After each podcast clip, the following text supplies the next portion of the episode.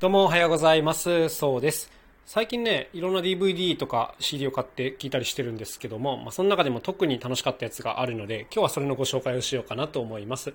どんなやつかというとですね、ちょっとマニアックなんですけども、クローズアップ、三沢又郎、密着プロの現場、エンターテインメントを彩る匠の仕事という、こういう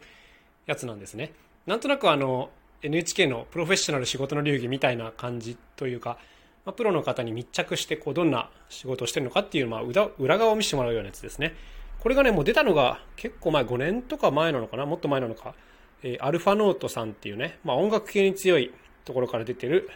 やつなんですけども、三沢又郎さんっていうのはね、プロフェッショナルなパーカッショニストなんですね。パーカッションって言われてもなかなかピンときませんが、まあ、一般的なイメージで言うと、あの、コンガとか、ボンゴとか、えーいろんなまあ打楽器っていうことですよね。で、これの第一人者なんですよ、この三沢又郎さんっていう方は。で、もうそうそうたる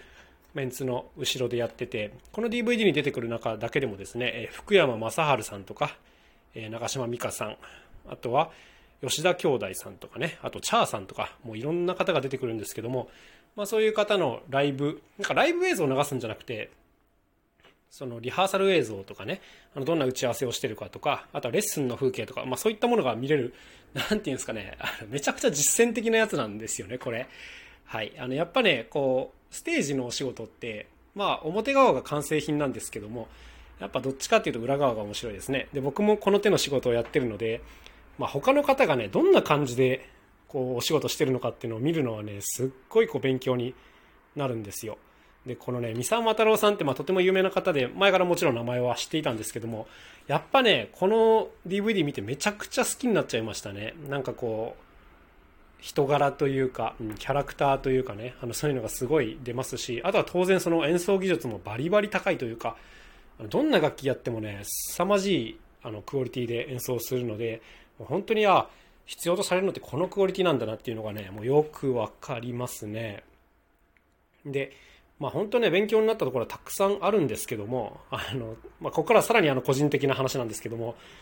あの、三沢又郎さんってすごく珍しい楽器をたくさん持っていらっしゃるんですよ。で、僕も結構楽器マニアなんですけど、僕も知らないような楽器が出てくるんですね。で、その中で一番面白かったのが、えっとね、タンボリッカっていう楽器なんです。多分ほとんどの方が聞いたことないと思うんですけども、これ見た目がね、なんていうか、木みたいな感じなんですよね。木。なんか高いスタンドにこう枝が生えてるみたいななんか不思議な見た目をした楽器で、あの、最初ね、オブジェかなと思ってたんですよ。で、ただそれをなんか演奏されるシーンが出てきて、あの、結構くだらないけどめっちゃいいみたいな楽器なんですね。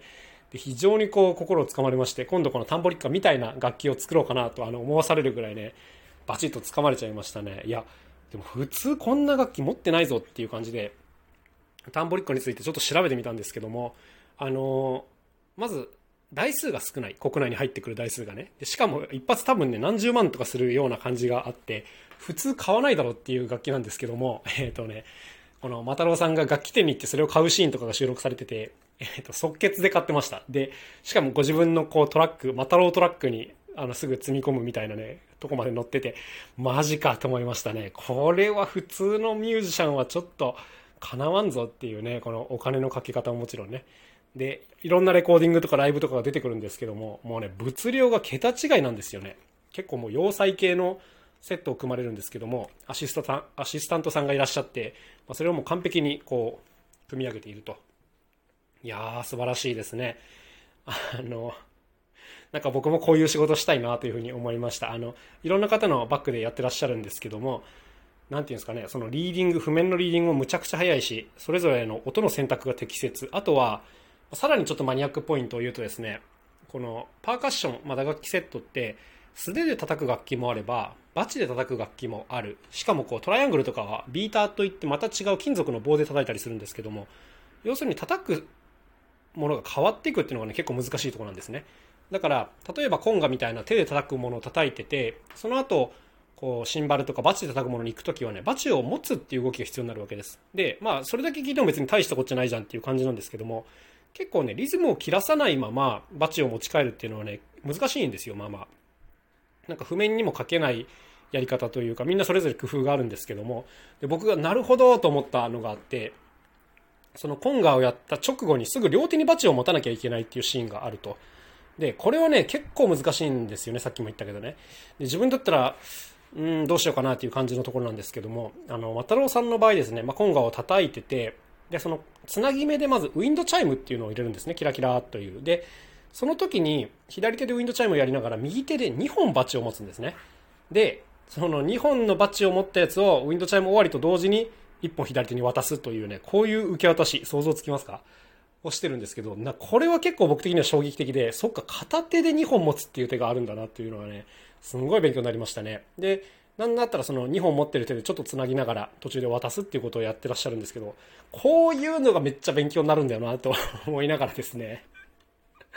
あの、叩いてるフレーズとかはね、あの、もちろん素晴らしいんですけども、そういうなんか処理というかね、細かいところの処理とかね、そういうのがマジで勉強になりましたね。あとはその、アシスタントさんが本番中にやってる仕事とかね、あのこう投げ捨てられた譜面をこう受け取ったりだとかもういろいろ細々トラブルが起きるわけですからそういうのを即座にこう修正しに行くっていうねこういうのも見れていやーなるほどと思いましたね、